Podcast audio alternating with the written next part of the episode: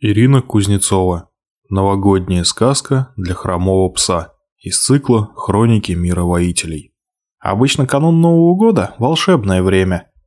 И в этот раз кипела та самая веселая, предновогодняя суета, что обычно царит в канун очень большого праздника.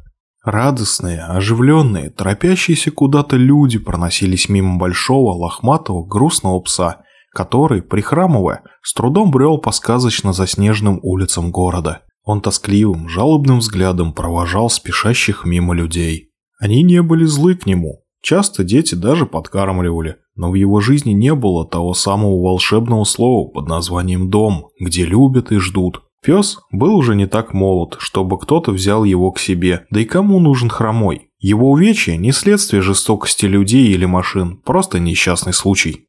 Он тяжело вздохнул. Снежинки медленно кружились в воздухе и падали ему на нос и почти не таяли. Неуверенно ступая, пес заглядывал в светящиеся окна домов. У людей снова какой-то большой праздник, все друг другу дарят подарки. Ватага весело голдящих детей пробежала мимо, о чем-то радостно щебеча. Прошел человек с собакой, он остановился и ласково погладил пса по голове. «Бедняга, я бы тебя взял, но у меня уже есть собака». Посетовал пожилой мужчина с добрыми глазами и пошел дальше. Пес понурил голову. Ему не на что жаловаться, люди добры и отзывчивы к нему. Не их вина, что он старый, больной и никому не нужный в этом мире. Ему хотелось завыть протяжно и долго на сошедшую в небе яркую луну. Снег прекратил падать. Пес долгим пронзительным взглядом умных глаз поглядел на луну. Ему показалось, что в небе сверкнула яркая звезда, и он загадал желание, чтобы нашелся и его дом, где всегда будут ждать и любить. Ведь говорят, Новый год – это время чудес. Он постоял тихонько в ожидании чуда, затем сглотнул, подавив тяжелый вздох. Глупо в его возрасте все еще верить в сказки. Чудес не бывает. Он низко опустил голову и с трудом заковылял прочь по улице. Слабый запах незнакомца он почуял издалека. Человек был не здешним, чужим. Пес остановился и тихонько зарычал. Человек вздрогнул и вышел на залитую лунным светом дорогу. Стояла полночь, началась новогодняя ночь. Чужак был высок, широкоплеч, с длинными спутанными черными волосами. У него были странные рептилоидные глаза. Злые или добрые, пес затруднялся сказать. Маргелиус Альгвардский, маг из мира воителей, любитель путешествовать между мирами, скептически уставился на угрозу его персоне в виде бродячего лохматого пса. Его губы тронула недобрая усмешка, и маг собрался прогнать пса, как что-то привлекло его внимание. То ли глаза у собаки были очень просительными и жалобными, то ли еще что. Маг поморщился и подошел ближе, чтобы внимательнее разглядеть пса. Тот медленно, неуклюже попятился. В странном чужаке он почувствовал скрытую угрозу. Маргелиус заметил, как пес неловко поджимает одну заднюю ногу, несуразно пятится. Он вздохнул. Прогонять больного было бы верхом жестокости, ему и так от жизни досталось.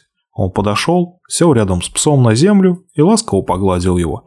Тот не пытался убежать, ощущая теплые руки человека на своей голове. Человек больше не казался чужим. Маг поднялся. Пора было покидать этот мир. Пес увязался следом. «Ты не можешь идти со мной. Нет. Сидеть!» Повторил маг, указывая псу, чтобы тот остался. Он тоже не возьмет его с собой. Пес остановился, печально глядя вслед очередному удаляющемуся из его жизни человеку, затем лег на землю. И из его больших умных глаз выкатилась горькая слеза. Пошел снег.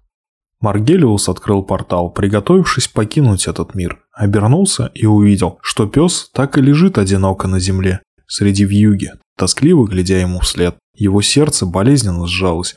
Он с треском закрыл портал и рванул обратно к псу, подскальзываясь на гололедице. Упал в снег и обнял того. «Снежок, отныне я буду звать тебя именно так», Выдохнул Маргелиус, нежно стряхивая снежинки с шерсти пса. Пес поднял одно ухо и робко лизнул человека в лицо. Имя Снежок ему нравилось. «Как раз то, что я терпеть не могу», – сморщился маг, но увидев, что глаза у пса снова стали виноватые, добавил. «Хотя Лютый, мой дракон, тоже так вечно делает. Ничего, я пока что его в жабу не превратил».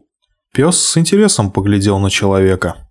Да, туда, куда тебе предстоит со мной отправиться, живут драконы. Не бойся, моих собак они не едят, хотя у меня и собак-то никогда не было. Пес радостно завилял хвостом, слушая болтовню мага, и в его сердце загорелась надежда, что, возможно, в этот раз он обретет не только новый дом, но и новый мир. Текст читал кот с согласия автора.